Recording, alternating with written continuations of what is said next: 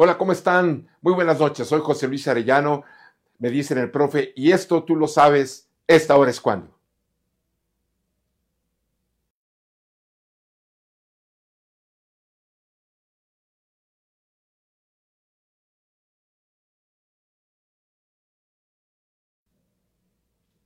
Estamos viendo Salmo 24, muchachos, y hoy vamos a ver el versículo número 3. ¿Quién puede subir al monte del Señor? ¿Quién puede permanecer en su santo templo? Esto habla de la presencia de Dios. El Salmo 24 es un, es un libro que es un salmo que nos enseña sobre ascender a la presencia de Dios. Lo que quiero decir es, es un salmo que nos habla de un enorme, enorme salto, un enorme cruce, un enorme cambio en la vida de una pequeña minoría versus la enorme mayoría de cristianos. ¿A qué me refiero?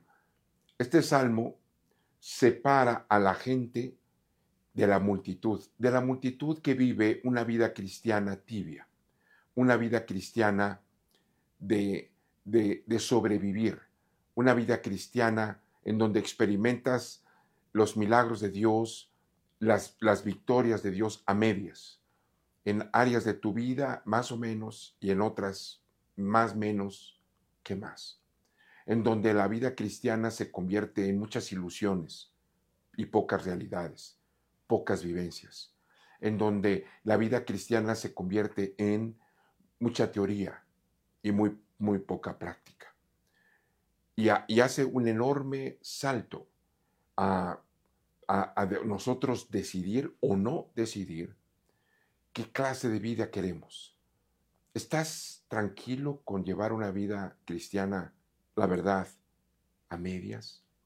¿Estás satisfecho con que el Señor te conteste un porcentaje de tus oraciones y no todos? ¿Estás contento con que no todas las áreas de tu vida estén realmente en victoria? ¿Estás sinceramente satisfecho con tener una vida cristiana tibia, mediocre, insisto, a medias, como todo y la inmensa mayoría del mundo? Iba a decir todo, pero es que casi todo el mundo cristiano lo vive, muchachos. El Salmo 24 dice, en párrafo 3, ¿quién puede subir al monte del Señor? ¿Quién puede permanecer en su santo templo? Y nos da solamente dos pasos para subir a su gloria. ¿Sabes tú que la diferencia entre esta vida cristiana mediocre, muchachos, de subsistir, de tener el desierto en tu vida, en algunas áreas de ellas, ya sea física, ya sea económica, ya sea moral, ya sea emocional, ya sea eh, este, emotiva, ya sea de familia, en fin, la que sea. En algunas áreas de tu vida, seguir en el desierto y no en todas. Es como si tener un pie en el desierto y un pie en la tierra. Muchos cristianos pretenden vivir así.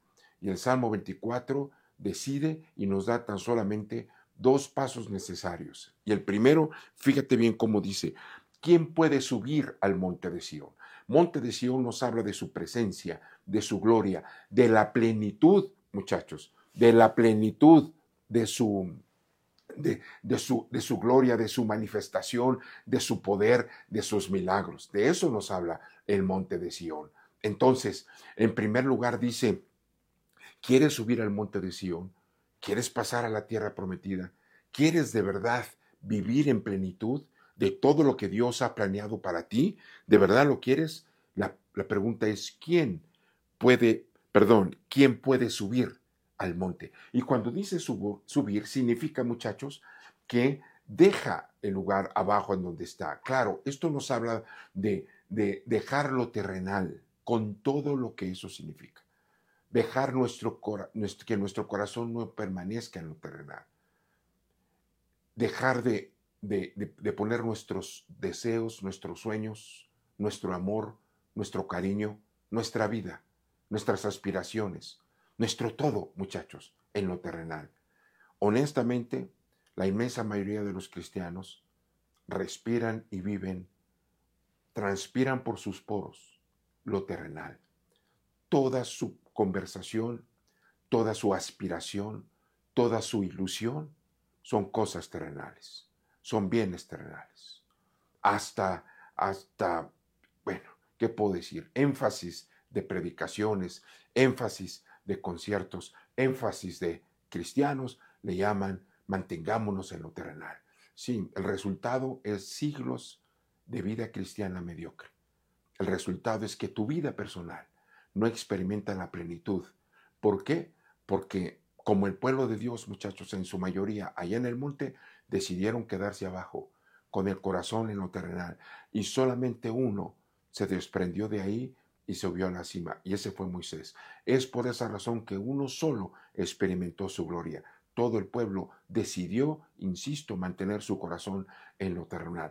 ¿Eso los manda al infierno? Por supuesto que no. Eso lo único que pasa, si es que es, la vida que tú quieres, es vivir en el desierto y morir en el desierto. Insisto, en una o todas las áreas de tu vida. Y lo segundo es, dice, ¿quién puede permanecer? Entonces nos habla de dos pasos. La primera, compromiso de dejar lo terrenal y la segunda, muchachos, de permanecer, un compromiso de permanecer. Esto no es algo de que leo un bonito libro y, se acabó. Esto no es algo de que le digo al pastor, qué bonita prédica y no la vivo. Esto no es algo de que aprendemos un principio y al otro día en la mañana se nos fue. Esto no es algo de que el domingo tuvimos una enorme, enorme reunión y todos los días de la semana vivo como sea. No, muchachos, vivir en su gloria, en su presencia, en la plenitud, porque yo te digo, es lo que viene para su iglesia, la plenitud total de, los, de las promesas de Dios a su vida. Pero vivir en eso, muchachos, según el Salmo 24.3, según David, implica dos decisiones. La primera, un compromiso de dejar lo terrenal en tu corazón y subir, muchachos, ascender a su presencia. Y número dos, un compromiso de permanecer ahí permanecer, ¿verdad? Hasta el último de nuestros suspiros. ¿Quién subirá? ¿Quién subirá al monte del Señor? ¿Quién estará en su presencia todos los días de su vida? La respuesta la tienes tú. ¿A quién, a quién, a quién yo llamaré? dijo el Señor. ¿Quién irá por nosotros? He estado buscando a un solo hombre. En fin, la pregunta está abierta. La gloria de Dios está esperando para aquel que decida a favor de su Señor. Dejar lo terrenal y permanecer en su gloria. Yo creo que ahora, ahora es cuando.